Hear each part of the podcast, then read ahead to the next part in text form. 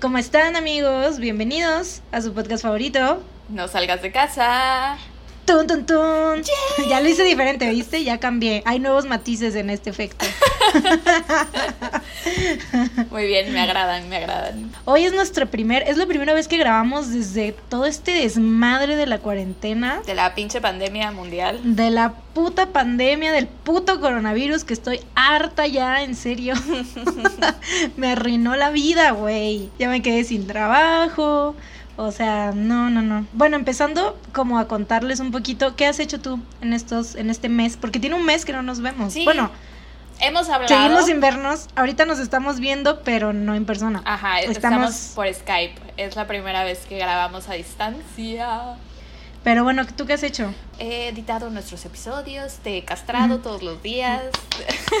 gracias. Bravo, gracias. mereces un aplauso muy grande por eso, la verdad. Gracias. Siento que no te doy el reconocimiento suficiente. Ay, yo también sentía lo mismo. Muchas gracias. Al borde del colapso todos los días porque pienso, Mariana, no dice Güey, pero de verdad, o sea, tú sabes que, que sí, o sea, te, te aprecio y aprecio eso que, o sea, que hagas, que hagas todo eso por, por nosotras, güey, o sea, porque yo, no- bueno, hasta apenas ahorita que ya no tengo chamba, sí podría hacer más cosas y ahorita ya es, ese es mi plan, ya hacer como que un poquito más, porque a mí lo que me pasó fue ahorita el lunes, este, despidieron a muchísima gente en la empresa donde yo trabajaba, y pues yo fui parte de esa, como de toda esa ola de despidos, porque llevaba apenas en mayo iba a cumplir el año. Entonces, este, pues sí fue como que, güey, pues ni modo, ¿no? Pero Sí. pues apenas, o sea, eso fue el lunes, este lunes, hoy es viernes, estamos grabando en viernes, ¿qué? Nueve. 10, es 10, viernes Ah, 10. viernes 10. Ustedes nos van a estar escuchando ahorita lunes 13, este, y sí, ¿no? Sí. Matemáticas. este, entonces apenas como que estoy eh, procesándolo todo porque el lunes estaba yo como súper feliz, no sé, o sea, como que todavía no me caía el 20 y también Ajá. como que sentí que, o sea, lo tomé de una manera muy positivamente porque, este, yo, bueno, yo tengo problemas de ansiedad, cuadros de depresión, cosas así que me han dado desde que soy adolescente y este, pero, o sea, últimamente había, antes de todo esto, obviamente estaba yendo a terapia y ya todo lo estaba como tratando, ya todo chido y pues el lunes que me dieron la noticia y todo, me lo, me lo tomé súper sorpresivamente bien, porque estando aquí desde que me mudé, este, lejos de mi casa, eh, las o sea, me han, he tenido ya tres trabajos estando aquí en Puebla, y de estos, o sea, de, de los otros dos trabajos igual, o sea, me han despedido y por cosas así súper pendejas que, o sea, que no son mi culpa, no es por querer yo así como decir, es que no es mi culpa, pero pues realmente no ha sido mi culpa. O sea, entonces, este, por cosas así, ¿no? O sea, como ahorita, que igual, o sea, también fue como que parte de que, o sea, ¿Quién, quién No. podía prever que esto iba a pasar ahorita? exactamente, sí. Las otras dos veces que me han despedido ha sido como que me da, me da un puto colapso y me pongo súper mal y así, súper cuadro depresivo, horrible, pero ahorita esta vez pues fue como que ya me lo tomé mucho mejor y es cuando veo como que el avance en la terapia, o sea, es Sí. como en ese tipo de cosas cuando ves ese avance, ¿no? O sea, a veces tú no, no, no lo ves y dices, güey, ¿por qué estoy? O sea, estoy yendo y siento que no avanzo y siento que no avanzo, pero igual son tus pedos, ¿no? También que tienes. Pero es muy importante, o sea, si tienes este como problemas de todo eso, es muy importante ir a terapia. Bueno, ahorita no. Bueno, no puedes podemos tener terapia salir. virtual, creo, ¿no? Bueno, sí, sí, sí, sí, también. Este, pero sí es muy importante porque la neta es que aunque sientas, en el momento sientes que no te está ayudando, pero ya eventualmente cuando te enfrentas a este tipo de situaciones ves que sí te ayuda, ¿no? Y este, entonces el lunes yo me lo tomé sorpresivamente bien, o sea, eh, sí me chingué una botella de vino, sí me empedé, sí, este, estuve toda como que así en un, fue como un frenesí muy raro, pero este, pero pues al final de cuentas me lo tomé mucho mejor que las otras dos veces. Sí. Y este, aunque ayer sí me dio así como con un bajón así horrible, ya ves que te dije, no te contestaba que pensabas que te odiaba y que ya no te quería. Sí, porque le etiqueté en un meme y le escribí por WhatsApp y no me contestaba y yo así de ¿qué le pasa? ¿Qué le hice? La herí, la insulté, fui grosera, ya no me quiere, ya no somos amigas, ¿qué va a pasar con el podcast? No. Por, O sea, por no contestarte durante, en menos de un día, güey. O sea, ni siquiera me tardé, o sea, no me tardé así días. O sea, en la noche ya te, te contesté y te expliqué. Pero sí, me dio así el bajón terrible porque, o sea, es que yo creo que en, en este tiempo ahorita todos estamos pasando como por, por ese tipo de, de, cosas que dices, güey, no sabes qué va a pasar, la incertidumbre y de, de, decir, güey, o sea, ¿cuánto tiempo nos vamos, cuánto, cuándo se va a acabar esto, cuándo nos vamos a recuperar de todo esto? Y entonces es como, o sea, yo ahorita que estoy sin trabajo y, aunque... O sea, yo tengo como la ventaja y el, la, el privilegio, porque realmente es un privilegio de que de que, pues, o sea, tengo familia, ¿no? O sea, tengo a mi mamá y así que me apoya y que, o sea, que está conmigo en cuanto a apoyo emocional y económico también si llego a necesitarlo y este, y pues, o sea, no tengo que mantener a, ninguna, no tengo hijos, güey, no tengo a nadie, que, que dependa de mí, entonces, pues, por ese lado sí estoy como muy consciente de mi privilegio, pero también, o sea, bueno, de mi, sí, es un de mi fortuna, sí, sí, sí, y, pero a la vez, pues, sí estás como que, o sea, por todos los problemas, no hay problema que sea como insignificante, ¿no? O sea, hay problemas más grandes y más pequeños y todo, pero también cada quien es como que pasa por su propia lucha interna, pero pues también estamos como en un... Eh, o sea, estamos en un limbo, ¿no? Así porque igual eh, podemos darnos el lujo de no salir nosotros, porque hay mucha gente que no puede darse ese lujo y que, no puede trabajar todos los días. Sí, y que se tiene que estar arriesgando y así, entonces pues también eso, eso es como que el privilegio, pero pues sí, la lucha interna ahí está y estás así como con esa incertidumbre. Eh, por ejemplo, lo que a mí me ayudó el otro día fue que vi una, una chava que sigo en Instagram, eh, dijo que había platicado con su psicóloga del tema de lo que estamos pasando ahorita, ¿no? Y dice que todos estamos en caída libre, que estamos preparándonos para chocar con algo, o sea, estamos cayendo, cayendo, cayendo, pero en realidad nunca vamos a caer en nada. O sea, porque pues nunca va a haber un fin, ¿no? O sea, va se va a acabar la pandemia, pero va a seguir la crisis económica y va a haber despidos y va a haber pobreza y va a estar de la chingada. Este, pero también no deberíamos de estar preparándonos para cruzar puentes que aún no se nos presentan. Entonces que ahorita lo mejor sería tomarnos como un día a la vez. O sea, ok, ahorita, en ese momento, estoy sana, estoy grabando mi podcast con Mariana, la estoy pasando chido. Sí, que aparte, eso es lo que te iba a decir ahorita antes de que empezáramos a grabar, que ves que te dije, te lo guardo ahorita que empecemos, porque, güey, la neta, o sea, ayer que estuve así toda súper mal y neta no me quería levantar, no me quería levantar de la cama, o sea, estaba, o sea, quienes han pasado por este tipo de, de, cosas, saben que es horrible así no querer hacer nada, no querer moverte, no tener motivación, no tener nada, pero dije, en la noche, dije, güey, tengo que terminar mi caso del podcast. y fue como que, o sea, tengo todavía esa responsabilidad y ese o sea, eso me, me, motiva, la neta. Eso, eso fue lo que me motivó hoy para salir de la cama. Y no, ya me siento como que ya mejor. O sea, siento que, o sea, son también ese tipo de, de o sea, la vida es eso, son como altibajos y siempre, pues van, siempre van a existir. Sí, aparte, pues ahorita, o sea, así como hoy te sientes mejor, probablemente pasado mañana te sientes mal de nuevo. O sea, es todos los días van a ser iguales porque vamos a estar en cuarentena, pero a la vez todos van a ser diferentes porque va a haber días en los que las cosas nos afecten muchísimo, las noticias, lo que está pasando en nuestra vida personal. Este, y va a haber días en los que nos podamos tomar las cosas más a la ligera y hagamos, no sé, un pinche video de ejercicios en YouTube o qué sé yo. O sea, todos los que nos están escuchando están, eh, o sea, todos estamos sufriendo esto en menor o mayor grado. Habrá quienes tengan la fortuna de que no les afecte personalmente, pero aún así están encerrados en su casa sin poder salir y habrá quienes pues les vaya un poquito peor. Entonces todos estamos acá y está de la verga y ojalá termine pronto y ojalá todos todos estemos aquí cuando termine. Pero bueno, on another note, ¿qué te parece si empezamos con los casos del día de hoy. Ah, oigan, esperen, paréntesis, antes de comenzar, recordarles que tenemos una página en Patreon. Ah, sí es cierto.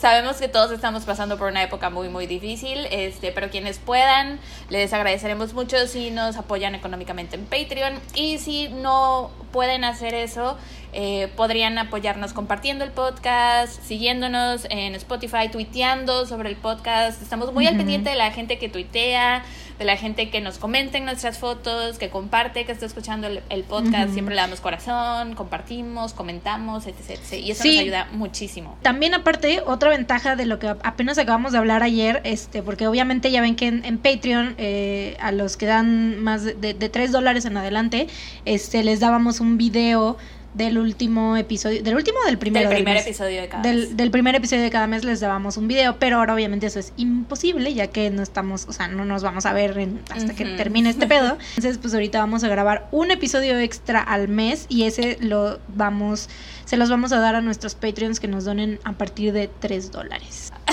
Así que si quieren, ya saben, pueden checar nuestro Patreon y les estaremos agradecidas eternamente por siempre para el resto de nuestras vidas. Así es. Pero bueno, Ahora sí, Ahora hablemos de eh, casos. ok, bueno, a lo que vinieron. sí, a lo que nos truje chenchas. Este, amigos, como saben, hay una pandemia en el mundo. wow. Todos lo sabemos, Qué hablamos gran de esto ya. de empezar.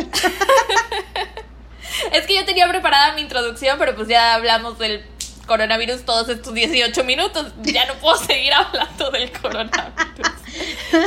Eh, pero bueno, eh, ha habido pandemias toda la historia, toda la vida, por siempre y para siempre, van a ver. Eh, y ahorita les voy a contar un caso, porque cuando... Esta es la primera vez que Mariana y yo tenemos que investigar solo un caso. Porque siempre que nos veíamos eh, aprovechábamos para grabar muchos. El punto es que, este, estaba así que cuento, que cuento, que cuento. Y me pareció que podría ser una buena idea, tal vez, eh, contarles la historia de Mari Tifoidea. ¿Alguien sabe quién es Mari Tifoidea? ¿Do you know it? Sí, creo que sí. Bueno, eh, Ah, eh, me- sí sé quién es. Escuché hay un episodio de My Favorite Murder. Sí, ¿no? así es, tuvo su episodio en My Favorite Murder, es el episodio 104 creo, o 108 más o menos.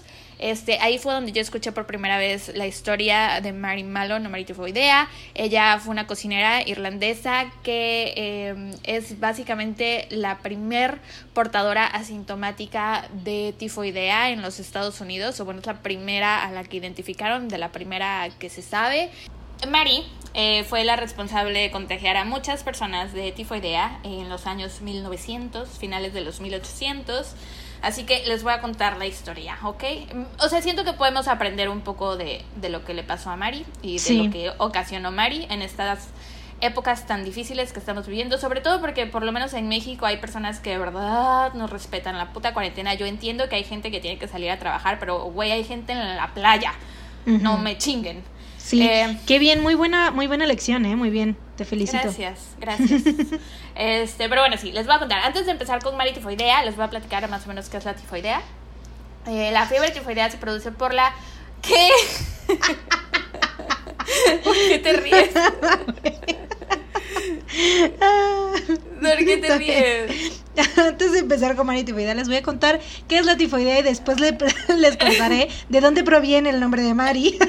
Estúpida, pues a lo mejor hay Vamos a gente que no diseccionar sabe. todo su nombre. Hay gente que a lo mejor no sabe qué específicamente es la tifoidea. ¿Tú sabes qué es la tifoidea? Sí, sí sé que es la tifoidea, pero dímelo. Bueno, la fiebre tifoidea se produce por la bacteria Salmonella tifi. Los síntomas incluyen fiebre alta, dolor de cabeza, dolor abdominal, estreñimiento o diarrea. La OMS lo considera un problema serio de salud pública con 16 a 33 millones de casos estimados en el mundo cada año, promediando los 22 millones, causando 216 mil muertes al año. Se transmite súper, súper fácil entre personas a través de agua o comida contaminada con las heces de personas infectadas. Las moscas pueden favorecer el transporte de las bacterias desde las heces a los alimentos y también es posible la transmisión anal-oral en relaciones sexuales. Así que aguas, amigos. Que cuando, o sea, eso es cuando coloquialmente te empujan la caca. Eh, o también puede ser, de hecho, con un beso negro, güey. Güey, ahorita estoy diciendo muy así, súper de la boca chiquita, ¿no? Ay, uy, qué asco. uy. Ay, a la mera hora. Cágame la boca. Qué asco. Two girls, one cup. Tu girls one cup, güey. También iba a decir eso, güey. Qué asco. Ay, no, no, no. No. Bueno. Ahora, eh, ya les voy a contar quién es Mary, ¿ok? Mary Malone nació el 23 de septiembre de 1869 en Cookstown, que es una localidad ubicada en el norte de Irlanda. En ese entonces Irlanda se encontraba en muy muy mal estado porque aún veían estragos de la gran hambruna irlandesa que había terminado en 1850 y por ello muchos irlandeses comenzaron a emigrar a los Estados Unidos. Así que en 1883, a sus 14 años, Mary Mallon llegó a los Estados Unidos, donde vivió con unos tíos por algún tiempo y empezó a trabajar eh, limpiando casas y así. Estando allá, aprendió a cocinar y en el año 1900 comenzó a trabajar como cocinera en una casa afluente de Mamaroneck. Me dio mucha risa ese nombre. Mamaroneck, Nueva York. Mari- mamalón. Sí, está como... Pero aparte la pronunciación en inglés es totalmente diferente, no es Mamaroneck. Mamaroneck suena muy horrible, ¿no? Sí. Como en inglés, ¿cómo se llama? Mamaronic. Mamaronic. No, es como Mamaroneck. Mamaronic. Mamaroneck. Ajá, así. Ay, qué Es como- chapo, ay. Nueva York. Ajá. Mari llevaba apenas dos semanas trabajando en esa casa cuando ocho personas de la casa se enfermaron de fiebre tifoidea, pero ella no, ella estaba perfectamente sana, así que se fue de allí en búsqueda de un nuevo empleo. Se mudó a Manhattan y en 1901 consiguió un nuevo trabajo. Muy, muy posh. Eh, al Muy- poco tiempo... Estoy viendo Sex and the City. Muy, Car- Ah. muy Carrie Bradshaw. Ya voy a entender. Ya voy a entender las referencias. No, apenas voy en la segunda temporada, pero ya me caga Carrie. La mejor es Miranda, güey. La mejor Obvio, es Miranda. Miranda es la que mejor me cae, sí, la neta. La. Amigos, amigos, si no han visto, si no saben qué ver esta cuarentena, échense Sex and the City, está, está chida. Yo tenía mucho tiempo que la quería ver, pero pues no la veía porque me daba hueva buscarla en internet, pero ahora que contraté HBO, que por cierto ya lo voy a tener que cancelar, gracias, porque como no tengo Gracias, dinero, gracias desempleo, pero todavía tengo de aquí al veintitantos, entonces me voy a echar todas las series que pueda, todo HBO, me lo voy a terminar. Sí, y tienes que ver Sharp Objects de Ajá, Adams, Sharp Objects. Quiero ver Sharp, voy a, está Sex and the City, Sharp Objects y me recomendaron mucho Euforia. Ah, Euforia, sí, yo no la he visto, pero también vi que fue como un, un hit de los jóvenes. También dicen que De la VIP, chaviza. que VIP la serie esta de... Ay, ¿cómo se llama la mujer de Seinfeld? Christine. Ah, Christine, la de VIP. Ajá, dicen que esa es muy buena. Bueno, yo veo que RuPaul la recomienda mucho en su podcast. Esa mujer, es que esa mujer es buena, o sea, es buena actriz y todo. Y güey, ¿sabías que esa vieja, o sea, si no, si quisiera, no, no, no podría dedicarse. Bueno, o sea, ¿Ya si se quisiera, ajá, se podría haber retirado porque la vieja es millonaria, o sea, es de que es heredera. Ah, ¿a poco. Sí, güey, o sea, desde antes de ser, o sea, desde cuando estaba en Seinfeld ya era millonaria la vieja porque es heredera. Ah, wow, no sabía eso. Shocking. Qué envidia. Y uno ya aquí, sé, güey. y uno Ya aquí teniendo que cancelar HBO. Una aquí. The struggle is real. Pidiendo dinero en Patreon. Pero bueno. Así es.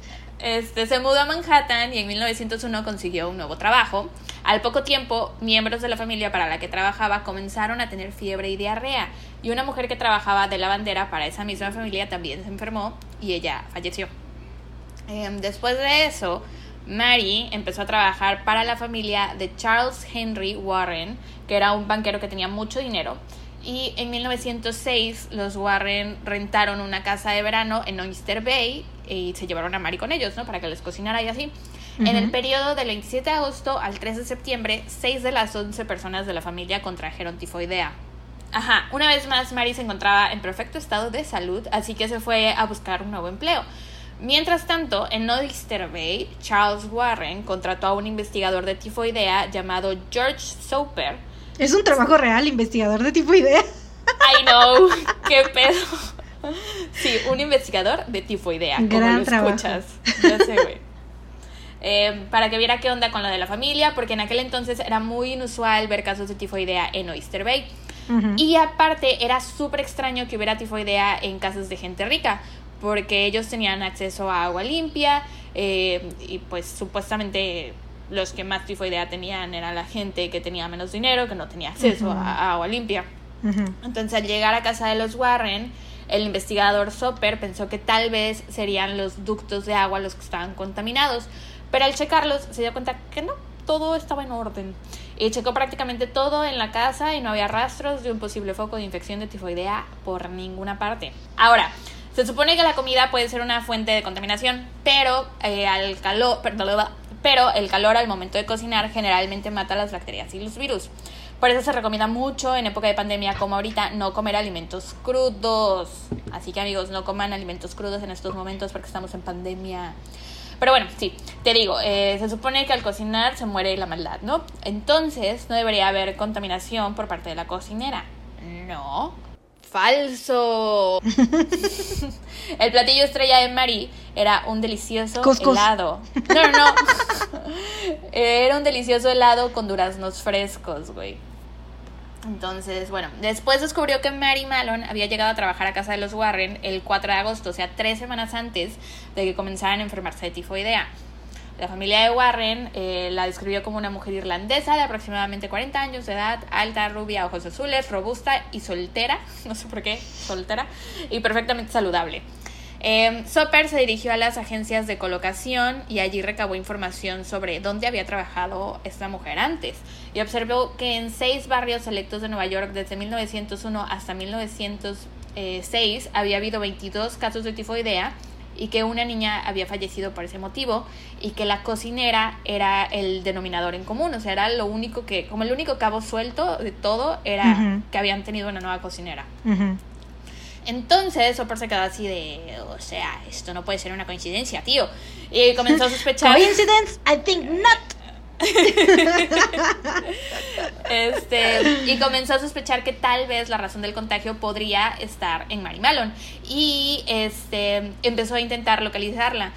Eh, esa era su nueva misión en la vida, encontrar a Mari Tifoidea. Sin embargo, era prácticamente imposible. Me da mucha risa que le pongan Mari Tifoidea. Ya sé. Sin embargo, era prácticamente imposible porque en ninguno de sus antiguos trabajos sabían su dirección. Por lo que no le quedó de otra más que esperar y esperar y esperar y esperar. Pasaron un par de meses cuando Soper se enteró que había un brote activo de tifoidea en un penthouse en Park Avenue. Entonces llegó Soper a investigar ahí y descubrió que Mary había sido la cocinera de la familia y Mary seguía ahí, o sea, esta vez no se había ido todavía. Ah, la cuestión aquí es que creo que Soper no tenía así como mucho tacto al decir las cosas. O no sé bien cómo, cómo estuvo la situación en ese momento, pero el punto es que Soper habló con Mari y prácticamente le dijo así de, güey, estás infectando a la gente con tus manos puercas. Deja de ser tan sucia. Puercas manos. Soper le dijo que necesitaba que le diera una muestra de su orina y de sus heces, ¿no? Y María así de, güey, no, no va a pasar. It's not going to happen. Se puso muy a la defensiva, no quiso escuchar. Dijo no te voy a dar mi caca. si la quieres, quítamela. si la quieres venir, tómala. Qué asco, güey. Ajá. Qué terrible imagen se formó en mi cabeza. Qué horror, güey. Y entonces, ¿qué, ah. ¿qué, hizo? ¿Sapo? ¿Cómo se llama? ¿Sapo? ¿Qué? Eh, Soper. Soper, el investigador de tifoidea. Pinche trabajo falso, güey. Sí, güey. Puto trabajo y nombre falso, güey. Esa persona eh, de verdad existió, güey. Parece, neta, parece sacado de, de un pinche cómic. Del cómic Mari Tifoidea. Sí existe. ¿Sí existe un cómic de Mari Tifoidea? Sí, le hicieron un, un supervillano en Marvel. Es una de las enemigas número uno de Daredevil. Wow, Marítimo. Sí. Es que fíjate que no soy, o sea, sí me gusta mucho Marvel, pero yo soy obviamente. Pero es DC, ¿no? Soy Team DC Forever, entonces pues no, ahí no te ando manejando tanta información en Marvel, pero bueno. Bueno, este, ajá, entonces eh, María así de, güey, no, no te voy a dar ni mi pipí ni mi popó. Déjame en paz, no estoy haciendo nada malo. Aparte, en aquel entonces, eh, la gente en Estados Unidos tenía muchísimos prejuicios eh, hacia los inmigrantes irlandeses, o sea, como ahorita, hacia nosotros los mexicanos, pero eh, en aquel momento tenían... Oh, no, hacia los chinos ahorita.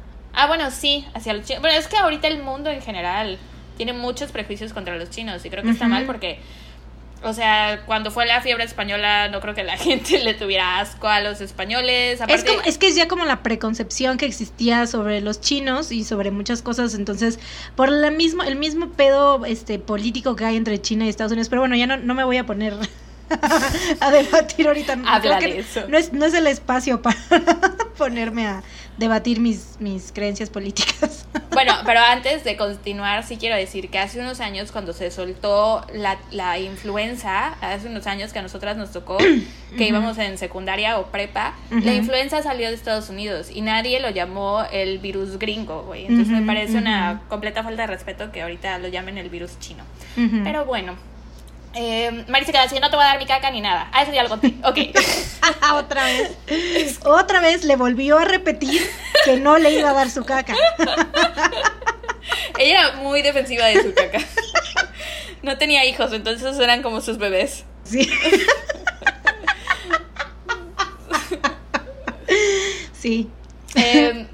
Pues sí, te digo, había mucho resentimiento hacia los inmigrantes irlandeses, todo el mundo los odiaba porque estaban en Estados Unidos y bla, bla, bla.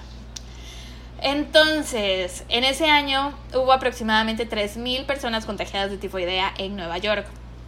Y es muy probable que Mary haya sido la, la razón del brote. Aparte, en ese entonces, pues obviamente no había ni vacuna ni tratamiento para la enfermedad. O sea, y aparte eran 1900, güey. No tenían tanta higiene como. ¿No era 1800? Era finales de 1800, principios de 1900. Aquí ya estamos en 1900. Este, pues sí, no había, o sea, no había higiene. No había higiene para nadie. Y, o sea, por muy higiénicas que fueran las casas de gente rica, no eran higiénicas realmente.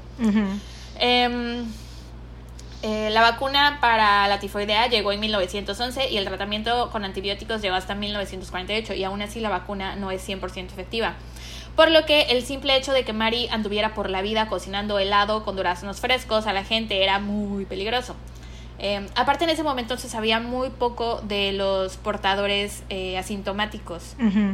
Entonces, pues, eh, este, o sea, si Soper, si Soper lograba obtener el orín y las heces de Mary, podría comprobar que este sería el primer portador asintomático de tifoidea, porque no había o sea, no había habido uno para la tifoidea. Sí había portadores asintomáticos de otras enfermedades, pero era como muy reciente. Ajá, lo acaban de descubrir.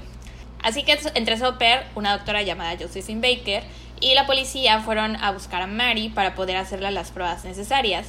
Pero cuando llegaron con ella, obviamente Mary no quiso cooperar eh, y pasaron más de cinco horas intentando convencerla. Y al final la tuvieron que obligar eh, ya que tuvieron las muestras, no sé cómo lo obligaron. Le sacaron la caca. Eh, a lo mejor le dieron un chingo de laxantes, güey, y nada más esperaron, ya sabes. Eh, pero bueno, entonces ya que tuvieron las, las muestras, le hicieron las pruebas y las heces de Mary dieron positivo a Salmonella tifi. O sea que sí era una portadora sintomática. Así que la trasladaron al hospital Riverside en la isla North Brother. Y en esa isla literal solo tenían un hospital que había sido construido específicamente para tratar pacientes con enfermedades contagiosas como tifoidea, tuberculosis, fiebre amarilla. Sí, pues para tenerlos en cuarentena, ¿no? O sea, se cuenta como tipo Sin City, pero en lugar de cárcel, hospital. Pero, o sea, igual los tenían pues como prisioneros. Sí. Eh, y pues ya, Mari estuvo en esa isla en aislamiento por tres años, güey, sola, solimana. Así que todos ustedes los que se están volviendo locos, porque llevamos 15 días, 20 días de cuarentena. Y no tenía internet. y no podían ir al súper, güey. o sea, así que piensen en Mari tifoidea. Eh, y ya la tenían en una cabaña ella sola, ¿no? O sea, no la tenían dentro del hospital, sino como que tenían varias cabañas para los pacientes que eran como más peligrosos. Entonces, estando en cuarentena, le dieron laxantes y medicamentos que no funcionaron. Le dijeron que le podían remover la vesícula porque creían que la vesícula era donde estaba la bacteria. Pero ella se negó y es que de verdad nadie se tomó la molestia de explicarle a María. Ella no entendía. Era una mujer muy ignorante, era, eh, era inmigrante. Entonces Sí, no tenía estudios, no tenía nada, ¿no? Eh, ah, entonces, obviamente no entendía. Si era un tema muy complicado y muy reciente para gente que estaba estudiada, mucho más para una persona que no recibió educación en su vida. Claro, aparte estás en otro país y dices, güey, estos vatos que tal que nada más me quieren sacar las tripas o me quieren sacar los órganos y me van a matar, o sea, ¿sabes? O sea, bueno, yo en mi mente paranoica también hubiese pensado eso, ¿no? Así de, güey, estos vatos... sobre todo porque había mucho odio hacia los inmigrantes irlandeses, mucho prejuicio.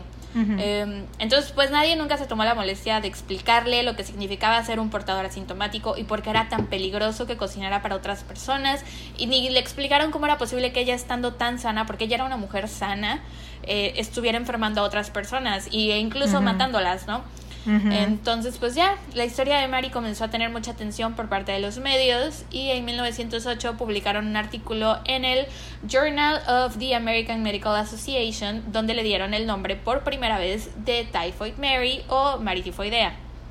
Y pues toda la historia de Mary era muy controversial porque sí era un peligro para la sociedad, pero también la gente se preguntaba qué tan ético era tenerla prácticamente como prisionera en una isla en donde no podía estar con nadie, o sea, no hacía nada, de verdad era como si estuviera en aislamiento en la cárcel y eso es súper malo para la salud mental de la gente.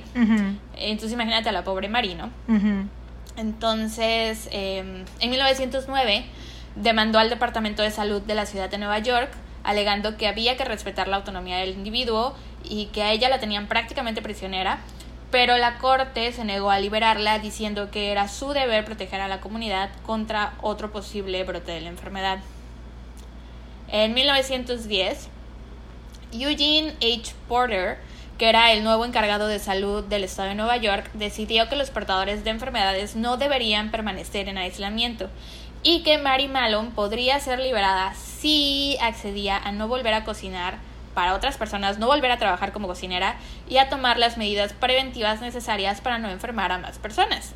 Así que el 19 de febrero de 1910, María accedió, dijo que cambiaría de trabajo, que ya no sería cocinera y que sería muy higiénica al tener contacto con otras personas. Y ya, todos fueron felices para siempre, ¿cierto? ¡Mentira! Estás en todo lo correcto. Te sientas en un trono de mentiras, su idea. Eh, en enero de 1915, cinco años después de que la libraran, hubo un brote de tifoidea en el hospital de maternidad Sloan en Manhattan, donde enfermaron 25 personas y fallecieron dos.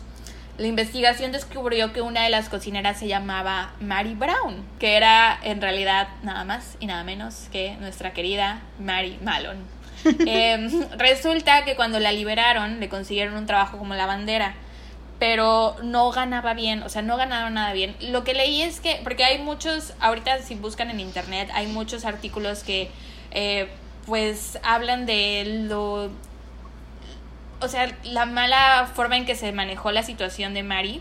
Em, o sea, porque ella sí tenía mucha responsabilidad, pero también eh, era una mujer sin estudios, le, le quitaron el trabajo que ella sabía hacer, por el que ganaba bien, o sea, estaba acostumbrada a llevar cierto estilo de vida. O sea, no creo que viviera con lujos, pero pues le alcanzaba suficiente para vivir. Entonces eh, le quitan ese trabajo y le consiguen otro que no, o sea, no ganaba ni la mitad de lo que ganaba cocinando. aún así aguantó unos años en ese trabajo como lavandera, pero se hartó porque pues no ganaba buen dinero. Así que se cambió el nombre a Mary Brown y comenzó el a trabajar. apellido, no el nombre. y comenzó a trabajar como cocinera de nuevo. Y durante cinco años trabajó como cocinera en muchísimas cocinas de muchas casas, en donde siempre terminaba habiendo casos de fiebre tifoidea. Eh, y apenas llevaba trabajando tres meses en el hospital este de maternidad cuando se dio el brote, que enfermó a pacientes, doctores, enfermeras, fallecieron dos personas y así. Así que una vez más, Mary Malone fue llevada a la isla North Brother en marzo de 1915 y allí pasó los próximos 23 años de su vida como prisionera, aislada de todos, a veces daba entrevistas a los medios porque se volvió como una especie de celebridad, pero no les podía ni ofrecer un vaso de agua. O sea, quien entraba ahí le decían, güey, no, no, no le aceptes nada, nada, nada que ella haya tocado, no lo aceptes. Este... Sí, pues obvio, es como de, güey, te va a dar, o sea, sabes que si lo tocó y todo eso, o sea, ya te, te va a dar tipo idea, güey. Exactamente. Qué culero. Sí, Estando en aislamiento le permitieron trabajar en el laboratorio de la isla y ya, así fueron los últimos años de su vida. La Navidad de 1932 sufrió un infarto y después de eso nunca eh, pudo volver a caminar. a partir de ese momento le internaron en el hospital Riverside, porque te digo, antes ella vivía sola en una cabaña. Entonces, ah, después de su infarto, la mueven al hospital, donde la cuidaron por seis años hasta que murió de neumonía en noviembre de 1938, cuando ella tenía 69 años. No se hizo autopsia de su cadáver, eh, fue enterrado en el cementerio católico de Saint Raymond en el Bronx. Aunque leí, o sea, es que hay dos versiones. Una versión dice que no se hizo la autopsia, otra versión dice que sí se hizo la autopsia y que efectivamente la bacteria de la salmonela estaba en su vesícula, pero, eh, o sea, no encontré cuál era la información real. Mm. O sea, dicen que lo de que sí le hicieron la autopsia es como una leyenda urbana, pero quién sabe. Eh, hoy se asume que Mary infectó a 53 personas y causó la muerte de tres de ellas, aunque podrían ser muchas más mm, porque se cambiaba el nombre. sí, claro. Eh, y pues algo que... O sea, es que la historia de Mary es como rara, como difícil. Es, que es como, no, no, no sabes de qué lado ponerte. Ajá. Yo la primera vez que escuché el caso, me acuerdo que me dio risa, o sea, porque dije, o sea, sentí fue por Mari, pero a la vez me dio risa porque dije, güey, no puede ser que esto pasara en aquel entonces, güey, que la gente no se lavara las putas manos. Está pasando. y enos Hola, coronavirus. 2020. Está sucediendo. Ya sé, güey. En pleno 2020, nada más porque la gente no se lava las pinches manos y porque no andan ahí, o sea, güey, o sea, por algo se propagó de esa manera, güey. Sí. Este, y otra cosa que leí es que eh, después de Mari se descubrieron más de 10.000 eh, casos de gente que era portadora asintomático, pero nadie recibió el tratamiento que recibió Mari. O sea, a nadie lo, a nadie le privaron la libertad, pues. Solo a Mari. Y dicen que es más bien por la. Que era inmigrante. No, no, no, por la necesidad de ella de mm. no querer dejar de, ser cocinera, exacto. Eh, pero pues sí, amigos, esta es la historia de Mari Tifoidea. Está un poco gacho cómo tuvo que vivir su vida, pero pienso que es una buena lección para nosotros ahorita que estamos pasando por esto. Que a veces sin pensar, o sea, tal vez tú piensas que estás sano, pero no te das cuenta de cuántas personas puedes estar contagiando con tus acciones diarias. Así que si les es posible, no salgan de casa. Tun, tun, tun. Así es, pues bueno. Ay, aparte te digo, la hicieron este un, un supervillano de Marvel. Yo tampoco sabía de eso. Este. Y no sé si sale en la serie de, de, Daredevil en Netflix. A ver, quiero verla. No la terminé de ver. No hay fotos como de ella, ¿no? Casi. Hay una foto de ella, pero está en cama, y está el dibujo de la publicación del journal mm. ese de medicina donde la bautizaron Maritifoidea. Uh Sí, que sale, es, es una ilustración y sale ella cocinando. Ajá. Y pues ya amigos, lección, no salgan de casa. Lávense las manos. Lávense las manos, cuiden a las otras personas, eh, piensen en los demás, no quieren... O sea, porque por ejemplo, podríamos considerar que lo que pasó con Mari fue un accidente, no es como que ella haya asesinado a sangre fría a alguien, pero claro una vez que ya supo que estaba enfermando gente y aún así siguió trabajando como cocinera, yo creo que ya se considera como asesinato, güey. Sí, claro. O como homicidio en segundo grado o algo así, de ese que es por descuido. Este es, ¿cómo es? Eh, ¿Homicidio involuntario? Ajá. Eh, ahora es mi turno y yo te voy a hablar sobre... ¿Quién? Dímelo. Redoble. Ahora es mi turno y yo te voy a hablar sobre Issei Sagawa. No sé si lo conoces, el caníbal japonés. Mm, ¿Algo de un camión? No. Ah, entonces no. Eh, yo creo que si ves su cara, sí lo vas a ubicar porque es un hijo de su puta madre. Bueno, este, a ver, primero te voy a decir las fuentes de donde saqué toda la información. Ok, cuéntame. Eh, las fuentes son un documental, me eché dos, dos como entre entrevista documental que son The Cannibal That Walked Free, o sea, el caníbal que salió libre del 2007, la entrevista documental de Vice que se llama Interview with a Cannibal, o sea, entrevista con, un caníbal del 2012. Están, todo está en YouTube, ¿eh? Todo lo pueden buscar y lo pueden ver. Este, les recomiendo mucho que lo vean ese sí, porque eh, por la parte de ver cómo él cuenta las cosas y porque eso es como gran, gran, gran parte de este caso, ese cringe de ver cómo el vato está contando todo. Este, y aparte que es, o sea, es de su cara es creepy, güey. Pero bueno, este... Y los artículos de Post Magazine por Julian Ryall que los voy a decir en inglés porque su título original no es porque me quiera lucir. Que bueno, sí, la verdad sí. Como estoy desempleada, sí me tengo que lucir. Y si alguien quiere tutorías de inglés, contácteme por favor, denme trabajo. Este, eh, el primer artículo es del 2013 que se llama Poetic Justice is the Japanese cannibal finally paying a price. O sea, justicia poética, está el caníbal japonés finalmente pagando un precio. Y el artículo del periódico The Guardian que se llama Hannibals in the Flesh, que es, o sea, caníbales en carne viva o en carne propia, eh, por Catherine English.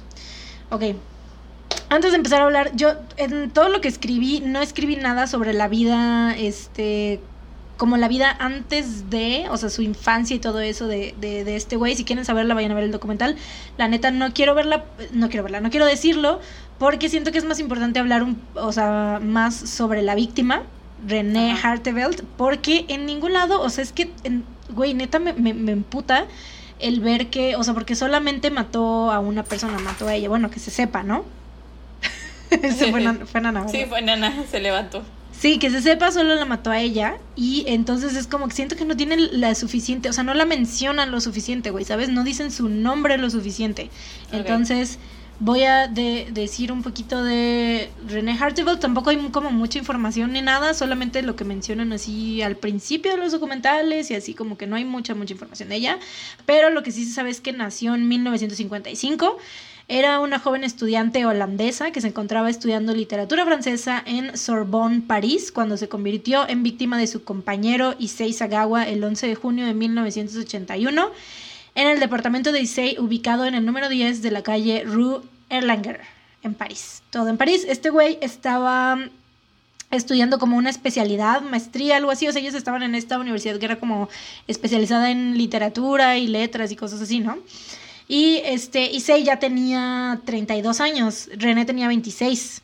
O sea, tenía un año menos que nosotros, más o menos. Y Issei tenía 32, o sea, él ya estaba como estudiando especialidad y así ya estaba más recorrido, ¿no? Un poquito. Pero bueno, este todos sus compañeros y la gente que la conoció afirman que René era una chica súper social, súper amable, llena de energía y muy hermosa. Neta, era muy, muy, muy bonita. Eh, que era, o sea, todo el mundo dice que era muy amable y que era súper social y súper así. Y esto mismo fue lo que la llevó a conocer a este pendejo, güey, porque, o sea, él nadie lo quería, güey. O sea, era como vato, pinche vato así súper creepy, que, güey, o sea, era un, un, vato enano, medía como unos 50, bueno, toda su vida medía así como unos 50. Tenía como cara como de mono feo, así, ay, no sé, güey. es, es, es muy, muy feo. Y este, aparte te digo, o sea, era como súper creepy con la gente, güey. Era súper así como que, no sé. O sea, supongo que hacía como comentarios raros o fuera de lugar porque la gente pues, no, no lo quería, güey.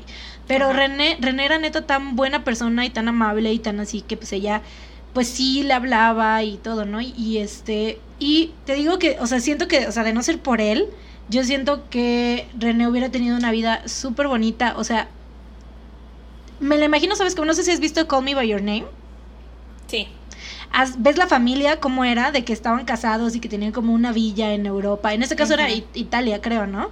Así me lo imagino, güey. Me imagino que se hubiera casado como con un vato así rico que la trataba, que la hubiera tratado como reina, güey, ¿sabes? Y que hubieran pasado sus tardes así como leyendo libros y así. Tomando vino, tomando, tomando jugo de albaricoque y cosas así. Exacto, así me lo imagino. Me imagino que esa, esa hubiera sido como la vida que yo hubiera tenido, de no ser por este pendejo.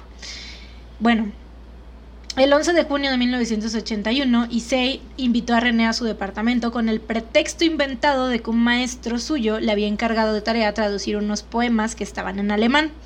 Y como René sabía alemán y aparte era, pues dijo, tan pero tan buena persona, pues le dijo que sí. René siempre fue amable con él, incluso en una ocasión lo invitó a cenar con unos amigos de ella, o sea, le hablaba porque quería como que, como veía que no se integraba con la gente, o sea, ella quería como que integrarlo un poquito, ¿no? Así, o sea, ser amable con él, güey. Y este, este vato, al hacer eso ella, o sea, al invitarlo y así, o sea, esto hizo que se hice, obsesionara. Se, obsesionó con ella así de una manera súper cabrona y horrible. Y la invitó, este, ves que te digo que le, di, le usó el pretexto ese de que tenía la tarea, de alemán y así. Entonces le dijo, bueno, pues te voy a, este, vas a estar en mi, en mi departamento tengo yo un escritorio, o sea, tenía así un escritorio con este, una grabadora y un... De, de aquellos tiempos, eran los ochentas, de una grabadora así, de esas así como grandecillas, que eran nada más para grabar puro audio, este, con cassette, yo supongo, y este, y tenía una sillita así en, ese escritorio, ¿no? Entonces le dijo, ve, siéntate ahí para que leas los poemas, o sea, él ya había como que arreglado todo, ¿no? Entonces dijo, siéntate ahí para que leas los poemas, no sé qué. Ella se sienta y empieza a leer, a traducir los poemas, a grabar, o sea, estaba grabando. Y este hijo de su reputísima madre, güey, saca un rifle que tenía en ahí, pues, en un closetcito que tenía ahí, lo saca y le dispara en la nuca. Güey, qué pedo. O sea, este imbécil estúpido, o sea, declaró después que lo hizo de esta manera, o sea, que ella estaba así sentada y él fue y le disparó en la nuca, o sea, de espaldas, porque no la quería ver a los ojos mientras la asesinaba. Güey, qué pedo. Resulta que Issei llevaba meses planeando todo esto, ya que desde su infancia había desarrollado como fantasías sexuales súper perturbadoras que se centraban en el, principalmente en el canibalismo. Él consideraba ideal la belleza de las mujeres occidentales, o sea, te digo, René era de ascendencia como, e, era, era holandesa, entonces era, era europea, ¿no? ¿Está en Europa, Holanda? Sí. Ah, ok. bueno, era, era europea, ¿no? Entonces él tenía como que esta visión de la belleza, que la belleza ideal, según él, porque los medios japoneses le habían dicho de que era como que la mujer ideal y todo. Y sí, ok, güey, sí, pero pues no mames, o sea. Ah, bueno, él consideraba esta belleza, este, de una manera tan enfermiza que decía que quería comérselas. Y cuando conoció a René, se obsesionó de tal manera que decidió por fin cumplir sus horribles fantasías. Después de dispararle, el pendejo, o sea, se desmayó y después se levantó, o sea, le disparó, se desmaya, se levanta y despierta y la ve que está así muerta y todo y dice, es como que se puso feliz porque se dio cuenta que había cumplido, o sea, que había llevado a cabo su plan. ¿Qué pedo?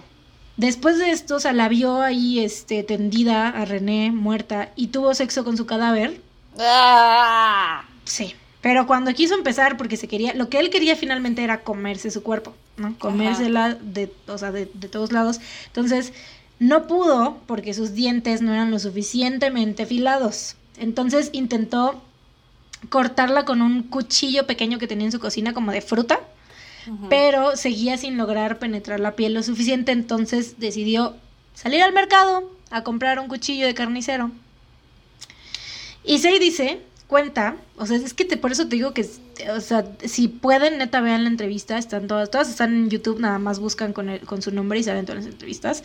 Este, dice que no se imaginaba la carne humana de esa manera, que le sorprendió la capa amarilla que había justo debajo de la piel, o sea, la grasita. La grasa. Y que, o sea, que lo único que quería era llegar a la parte de la carne para poder comérsela. Cuando, sí, cuando lo logró, o sea, ya, este, pues, te digo, con el cuchillo este de carnicero, lo logró y se comió varias partes del cuerpo de René, como sus glúteos, piernas, pechos y parte de su cara, o sea, sus cachetes, sus labios, así. Guardando las demás partes en el refrigerador para poder comérselas después. Lo más perturbador y culero de todo esto, o sea, de, estos, de esta escena, es que el hijo de su puta madre, güey, todavía tomó fotos de todo lo que pasó. O sea, hay, foto, hay unas fotos, güey. Hay una que la vamos, sí la vamos a poner en el Instagram. Pues son sus este, trofeos, ¿no? Que ya saben que son. Güey, o sea, se tomó una foto. Él, él con el cuerpo de René y con unos, creo que trae como cubiertos, no sé, este, con las piernas, o sea, se ven las piernas de René y él así feliz. O sea. sí, estaba totalmente ¡Ah! enfermo. Sí, o sea, está. O sea, neta es un pinche. Ay, no, qué asco. Entonces, durante todo este pedo, él estuvo dos días cumpliendo su asquerosa fantasía. O sea, estuvo dos días con el cuerpo de René, comiéndosela, mordiendo, mutilando su cuerpo y así. Y la única razón por la que paró fue porque el cuerpo ya se estaba empezando a descomponer y dice que ya no sabía igual. No mames. Entonces solamente por eso paró y decidió deshacerse de los restos de René.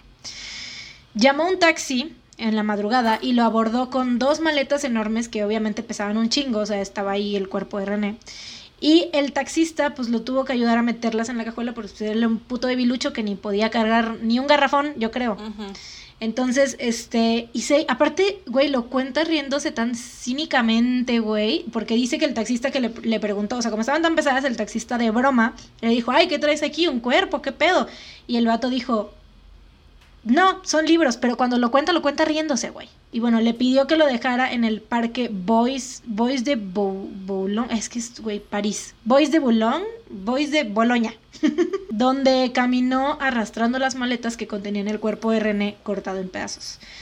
Exhausto de tanto esfuerzo que hizo, güey, se quedó dormido en una banca del parque ahí con las maletas ahí, no, no tanto a sus pies, pero más o menos cerca de donde él estaba, ¿no?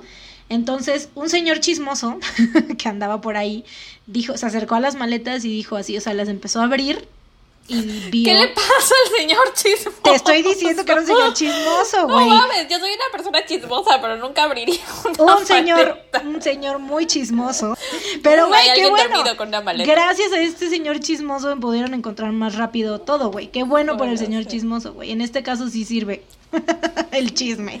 Entonces, ese señor abrió la maleta y este, entonces vio como que solamente vio como sábanas con sangre, entonces le preguntó, no vio como el cuerpo ni nada, pero sí vio estas sábanas con sangre, entonces le preguntó, como estaban ahí, te digo, no estaban real, real al pie de donde él estaba, estaban como un poquito alejadas, entonces le preguntó a Issei, porque era la única persona que estaba por ahí, le dijo, oye, este, lo despertó y le dijo, oye, son, no son tuyas estas maletas, y el vato así se despertó y se espantó y le dijo, no, y se fue, salió corriendo, se fue a su casa. Y pues el señor ese chismoso, pues no sé qué hizo, ya no se sabe, no se sabe quién es, quién era este señor chismoso, porque él, lo contó así nada más, y este, no se sabe si el vato, si el señor chismoso vio lo que había en la maleta y pues ya se fue, o sea, se espantado y así, no sé qué. Pero la cosa es que, yo creo que sí. Te apuesto que nunca en su vida ha vuelto a abrir una maleta. Sí, no, porque yo, yo, supongo que ha de haber sido así más como de que, ay, qué pedo, esta maleta de quién es, igual me encuentro algo aquí y me lo chingo, ¿no? Tal vez. Porque, o sea, yo supongo porque la dejó abierta y pues ella no se supo nada de ese señor chismoso. Los que llamaron después a emergencias y dijeron, fue una pareja que iba caminando por ahí, que vieron una mano humana que ah. estaba saliendo de la maleta. Entonces, obviamente, yo creo que el señor chismoso la de haber visto y de haber dicho, no mames, espanto y salió corriendo, ¿no? Se vea la pues verga, yo solo quería calzones nuevos. Exactamente, güey, calzones. Yo solo necesitaba una nueva boina. O una Güey, ¿te, imaginas? Así yo supongo que a lo mejor decía así como de igual es de uno de estos gangsters que andan por la calle y tengo ahí un millón de dólares. Está llena de dinero. Sí, está llena de dinero. Tal vez me encuentre un baguete. porque es París, entonces, eh, oh, maleta llena de dinero, pero no.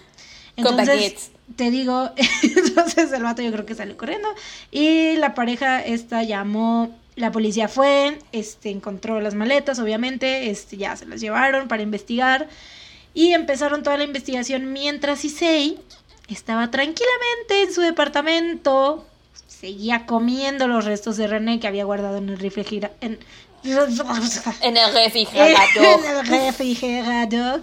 Eh, uy. La policía llegó a su domicilio dos días después con una orden de registro y obviamente, pues el vato los dejó pasar como si nada y el, eh, eh, buscaron en el departamento y cuando encontraron los restos de René en el refrigerador, porque obviamente la vieron y estaba todo, y pues se confesó todo, agregando, diciéndoles que él tenía un historial como enfermo mental.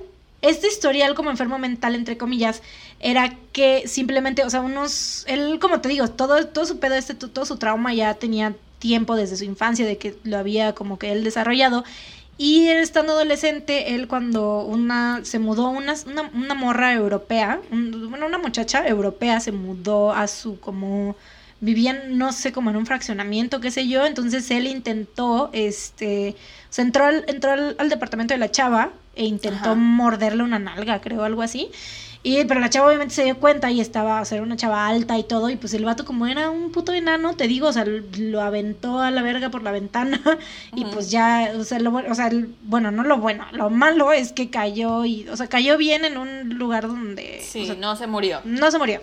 Desafortunadamente no se murió. Y este, entonces, pues la cosa es que lo arrestaron, pero sus papás, o sea, su papá tenía muchísimo dinero y era una persona como muy poderosa, era dueño de una empresa y no sé qué tanta madre. Entonces, pues solamente fue como que le dieron ese mini, pues, como que lo regañaron nada más y ya. o sea, no, no tuvo ninguna otra consecuencia. Sí, sí, como que... Le hicieron. Estate quieto. Y ya. pegaron en la mano. No lo vuelvas a hacer. sí. Y este, y el papá, aparte, o sea, estaba como que no, no entendían qué pedo que le pasaba, porque sí sabían que su hijo tenía algo mal, güey, pero no querían como afrontarlo ni nada. Entonces sí lo mandaron como que a medio tratamiento, pero al final lo sacaron de ahí, o sea, era como que no querían admitir que su hijo estaba loco, ¿sabes? Pero bueno. Sí. Entonces ese era según él su, su historial, ¿no? De, de, de enfermo mental. Pero bueno, ahora, hasta este punto, güey, esta historia está medio descabellada, pero ahorita viene neta lo más loco y lo más cabrón de todo. Ok. Después de varios juicios, las autoridades de Francia decidieron que era injusto que los ciudadanos pagaran por, mantener preso a Issei o por tenerlo en una institución mental pagada por el gobierno, o sea, que estuvieran ellos pagando con sus impuestos, ¿no? Ajá. Que era injusto. Entonces, como su padre, te digo, era una persona con mucho poder y dinero, logró conseguir un trato en el que lo transfirieron a un hospital psiquiátrico en Japón. Ajá. Issei recibió allí un tratamiento que solo duró 15 meses y en agosto de 1985 mm. salió libre. No me chingues, güey. Así como si no hubiera pasado nada, como si, ay, está loquito, sí, mira, tratamiento y ya, bye. Como si no hubiera matado a nadie, güey, como si no hubiera, o sea, ignorando. Yo neta es, como de que, güey, me, me, doy, me da, me doy vueltas y vueltas y vueltas a esto. Digo, güey, ¿cómo, o sea, encontraron la policía de, de, de, París, los que encontraron el cuerpo y todo, ellos dijeron que estaba, era como la peor escena que habían encontrado, o sea, el cuerpo estaba terriblemente mutilado, se, había, se veía que lo había hecho el vato con, obviamente, con saña y sabiendo y todo, y además después de las declaraciones de él se había dado cuenta que no estaba cuerdo, no, ni arrepentido, ni cuerdo, ni nada, y que no era una persona que podía estar pues viviendo su vida normal así con gente. No, o sea, porque sí, porque aparte el vato seguía diciendo que él todavía tenía ese deseo, o sea, que no era como suficiente lo que había hecho, que él seguía queriendo comer mujeres. Y la policía, o sea, los de París dijeron así, güey, no, no lo queremos aquí, o sea, sí, por su parte, o sea, sí entiendo ese, ese pedo de que no querían que los de Francia estuvieran ahí, o sea, las personas, los ciudadanos estuvieran ahí pagando su estancia y todo, y supongo que no se imaginaban que en Japón no lo iban a tratar como se merecía, ¿sabes? O, o, que a lo mejor lo iban a tener encerrado en ese hospital psiquiátrico ya para toda su vida, o sea, ese era como el trato, yo supongo, ¿no? Este, porque las, las policías y los, y los este, psicólogos y todos los que, profesionales que trataron a este güey, todo el mundo decía lo mismo, así de que, güey, este vato está loco, no le permitan, es peligroso, no puede estar viviendo en una sociedad, o sea, no, no puede, ¿no? Güey, si Mari Tifoidea vivió su vida lejos de todos, Exactamente. Pues porque su papá tenía un chico de dinero, güey. O sea, así es, tal cual. O sea, neta, por rico, pues se libró de todo ese pedo. Entonces, este, te digo, en agosto de 1985 salió libre y el vato, o sea, en este pedo también, o sea, es algo como súper increíble, güey. O sea, sale libre en Japón y lo trataron como una celebridad, güey. O sea, se dedicó a dar entrevistas, a escribir libros, o sea, relatando, aparte en todos, dando las entrevistas como libros, también se hizo un cómic y todo. En todas relata el crimen con lujo de detalle, güey. Y se ve, y cada vez que lo relata, güey, en las entrevistas que, que hay, que esas ya son como un poquito viejillas, son como noventeras, este, pero todas se ve, güey, que realmente, o sea, no siente nada de arrepentimiento. Y aparte te digo, en partes como la de lo del taxista y eso, que relata así, que se ríe de cosas y que, que dice todo así como muy. Ay, no, güey, neta, ah, no, no lo aguanto, no lo soporto, no. Vaya. Bueno, este, te digo que fue. No se cansaba de revivir el crimen, ¿no? Y en las entrevistas me cuenta con una calma que da escalofríos, neta. O sea, no muestra arrepentimiento ni nada y anduvo libre por la vida todos esos años. Bueno, hasta la fecha, güey. O sea, la sociedad japonesa en aquel entonces, cuando Issei salió libre, se encontraba en un momento como muy clave para que todo esto pudiera suceder, o sea, para que saliera, para que lo trataran de esa manera, pues. Ajá. Es difícil de entender cómo los medios ignoraron los hechos de sus actos y le pagaban por aparecer en todos lados. Una explicación, que es la leí en uno de los artículos que te conté al principio, es que los medios japoneses en ese entonces estaban como en rivalidad por los bajos ratings y querían como impresionar a la audiencia como diera lugar. Entonces, por eso era que lo llevaban y era como que el caso así súper guau y de que, ay, que el caníbal, que no sé qué, y el vato, o sea, querían como sacarle jugo a la información y todo, o sea, a su, a su al caso, ¿no? Querían que les volviera a contar y que les volviera a contar todo. Entonces, los productores y quien publicara sus entrevistas se justificaban diciendo que Issei era un hombre libre y que aparte pues no nunca lo habían condenado, ¿no? Sí, aparte yo también creo que tal vez también tiene que ver que la víctima fue una persona que no era japonesa, o sea que tal vez no podían sentir por ella de la misma forma. Claro, claro, sí, totalmente, totalmente. Este, los papás, también los papás de René, este, ellos nunca dieron declaraciones ni nada, pero sí estuvieron como muy metidos cuando el tipo estaba, bueno, incluso ya después de que dejó París, bueno, desde que, de que dejó Francia, pero ellos estaban muy empeñados y sí metían como que, no sé cómo se, el, cuál es el término legal para decir eso, pero metían como que mucho mucha presión para que no lo dejaran libre. O sea, querían que, que, el vato pagara por lo que hizo, porque, güey, obviamente, imagínate, o sea, tu tú como... sí, güey, de una forma terrible. No tienes ni siquiera un cuerpo. Exactamente, güey, porque, o sea, el vato la mutiló y todo, entonces es como que, y dices, güey, todo eso, o sea, mi hija en cachitos y que el vato se comió, se la... Güey, ah, imagínate qué puta frustración y ver que el vato anda dando entrevistas y que es famoso y que cobra por todo ese pedo. Por cobra por andar contando el asesinato de tu hija, güey. Qué raro. Dos de sus declaraciones, o sea, de las que más llamaron mi atención, así como de, de, de todo lo que las pinches, todas las, las cosas que él dijo, las dos declaraciones que más llamaron mi atención, que se me hace como que súper foco rojo, es que primero dijo que durante su estancia en el hospital psiquiátrico tuvo acceso a libros sobre canibalismo y que sabía ahora cómo cometer un crimen sin ser arrestado. No me chingues. Una. La segunda declaración que también me perturbó es que decía que ya no le interesaban las jóvenes occidentales, que las odiaba ya, ya no las quería y que prefería a las mujeres japonesas porque son las mujeres más bellas de todo el mundo. Y el tipo actualmente vive a las afueras de Tokio bajo una falsa identidad. No mames. O sea, chinga tu madre. ¿Ahorita cuántos años tiene más o menos? Ahorita en el silver lining de la situación es que ya tiene como 70 años. Ah, ok. Y la neta, esta es la única parte chida de todo lo que estoy contando, porque en los últimos años eh, Issei ha declarado en entrevistas encontrarse en un estado de profunda depresión y que todos los días piensa en suicidarse. En noviembre del 2013 tuvo una hemorragia cerebral y desde entonces su hermano Jun lo cuida. Y Jun declaró, aquí viene lo más, lo único bonito de todo esto. Ajá.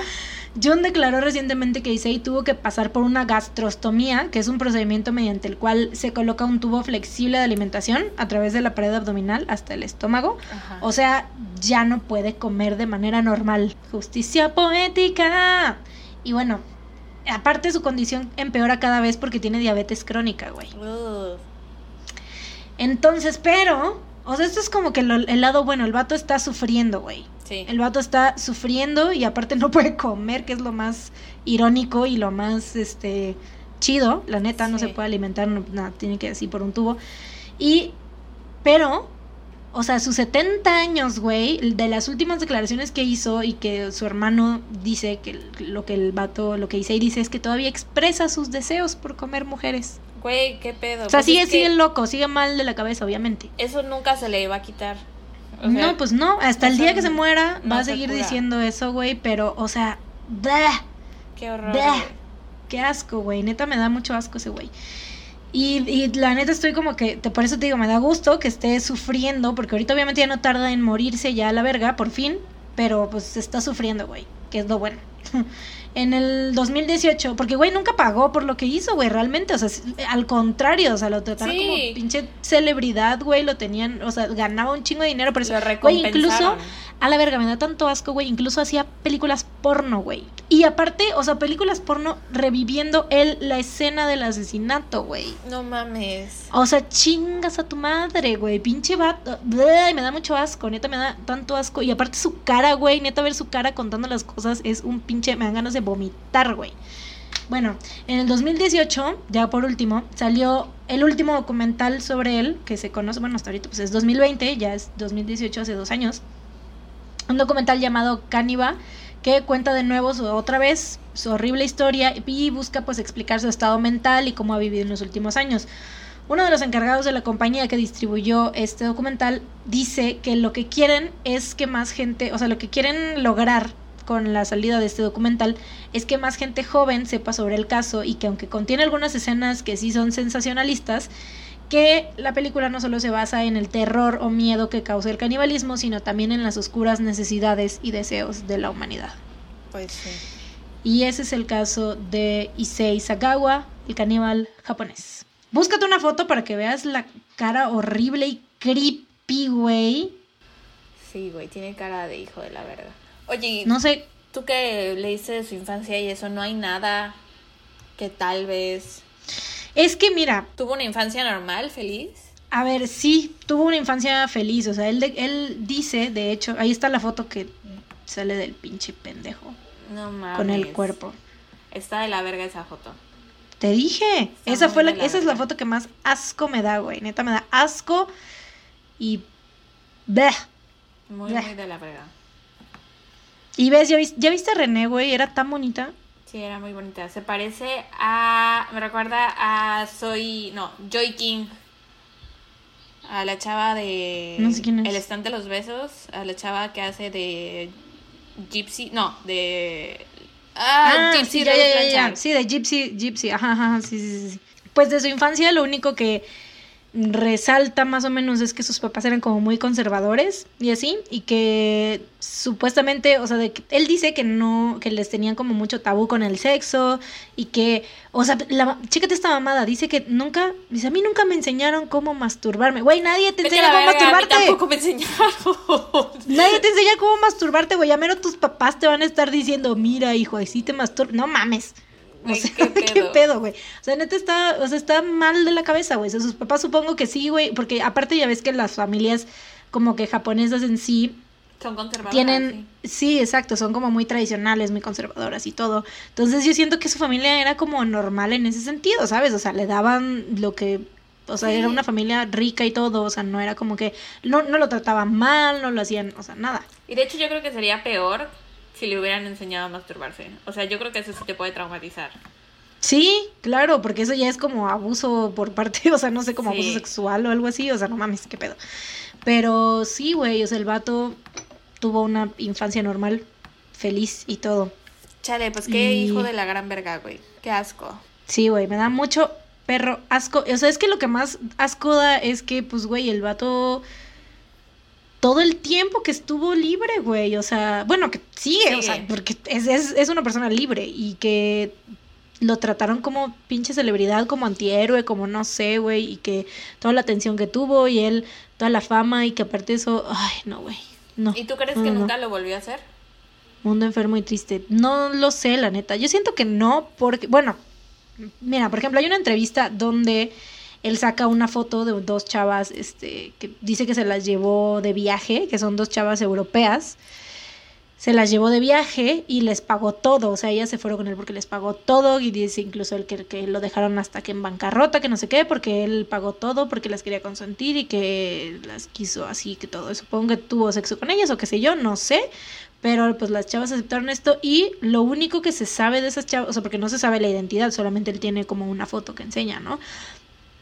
Y no se sabe quiénes eran esas chavas, si están bien o no, qué les pasó, nada se sabe, güey, porque solamente puedes como confiar en su palabra de decir, ah, sí, están bien. Verga, güey. Entonces, quién sabe, güey, también porque en esos tiempos, pues todo lo que, pues la pinche fama y todas las cosas que hacía y todo. Y la gente, supongo, muy enferma también con la que se topó, que lo alentaba a hacer ese tipo de cosas, güey, ¿sabes? O sea, las porno, güey, chinga tu madre. Qué asco. Neta, qué puto asco. Verga, güey, qué horror. Mi vida había sido muy linda hasta este momento. Pero bueno. Pero bueno, datos felices, por favor, ya. A ver, empieza tú con tu dato feliz. Datos felices. Ok, este dato feliz es una noticia un poco atrasada. Este, pero muy feliz, güey. Eh, Güey, Harvey Weinstein Ah, sí. lo sentenciaron a 23 años en prisión, güey. Aparte le dio coronavirus. Le dio Uh, coronavirus, efectivamente. Eso es, eso es algo, eso es algo muy padre. Aplausos. Ese es mi, ese es mi dato feliz, güey, que por fin este pendejo pagó por las cosas que... Porque aparte, o sea, sí parecía, yo por un momento pensé, amigos, si no saben quién es Harvey Weinstein, el vato es un es un pendejo como productor de Hollywood que acosaba a morras y les, o sea, Las violaba. abusaba, sí, las violaba, abusaba sexualmente de ellas, o sea, morras así incluso muy famosas, tipo la chava la hermana de Britney, ¿no? Soy. Soy. Es que- No, James. No, algo Spears. Jamie Lynn, Jamie Lynn, Jamie Lynn. Soy es el programa, Sí, sí, es cierto. Sí, entonces él tenía como este, este pedo con las chavitas más, así, más chiquitas, ¿no? O sea, porque de hecho fue productor de varios eh, programas de Nickelodeon, ¿no? Y de, así, de ese, Mm. de ese tipo de, como de adolescentes, ¿no? ¿no? lo estás confundiendo con otro. ¿Sí? Sí. Pero según otro. yo sí es productor de, de sí es fue productor, de... pero más de películas en Hollywood. O sea, más. Pero también de programas, ¿no? Según yo sí es de programas. Bueno, X, la cosa es que... A ver, voy a checar. Porque Era según yo, famoso. el de Soy es el un gordo que no es él. A ver, sí, él también es gordo. soy cien- y Por eso te digo un gordo que no era él. Que es el güey que hizo Victorious y que tenía el fetiche con Ah, los ajá, pies. con los pies. Ajá, no es Harvey Weinstein, es otro. Lo estoy confundiendo. Si, si es ese, lo estoy confundiendo entonces. Ah, sí, ya me acordé, es uno más gordo todavía. Sí, te digo, y sí sí, tiene ya, me acordé, me acordé. Pero Sí, Harvey sí. Weinstein este, Harvey es de películas, sí, sí, es sí. productor cierto, de películas y de hecho su productora eh, es la que siempre ganaba Oscars. O sea, si estabas en una película con Harvey Weinstein, era muy probable que te llevaras un Oscar. Y creo que la mujer que empezó a hablar de él fue la chava esta que hacía The Page en Charmed. Se llama. La que Ujú. tuvo con Marilyn Manson, la Sí, del vestido. sí, sí, sí, sí, sí, sí. No me acuerdo ahorita de su nombre. Rose, Rose McGowan. Ándale, Rose McGowan, ella era. Ella creo que fue la que empezó con todo el, el hablar de Sí. Harvey. Y ya el... y sí, cuando salió ella salieron un buen de actrices diciendo todo eso, sí. Y empezó el movimiento Me Too. Ajá. Y ahora ya lo condenaron a 23 años de prisión y le dio coronavirus. ¡Woo! ¿Cuál es tu dato feliz? Mi dato feliz es que estoy aprendiendo a jugar ajedrez con mi papá. Güey, no sé cuántas veces ya me lo has dicho eso, güey. Pero no se lo había dicho a en ellos. tus historias, en el en vivo, en tus, toda la vida. Desde que empezaste, ya lo has dicho como 80 veces, güey. Pues estoy muy feliz de aprender a jugar ajedrez porque llevé ajedrez en secundaria y mi maestro no me enseñaba ni vergas, güey. Y pues bueno amigos, eso ha sido todo por el episodio de hoy. Eso ha sido todo por este episodio de No salgas de casa. Tun, tun, tun.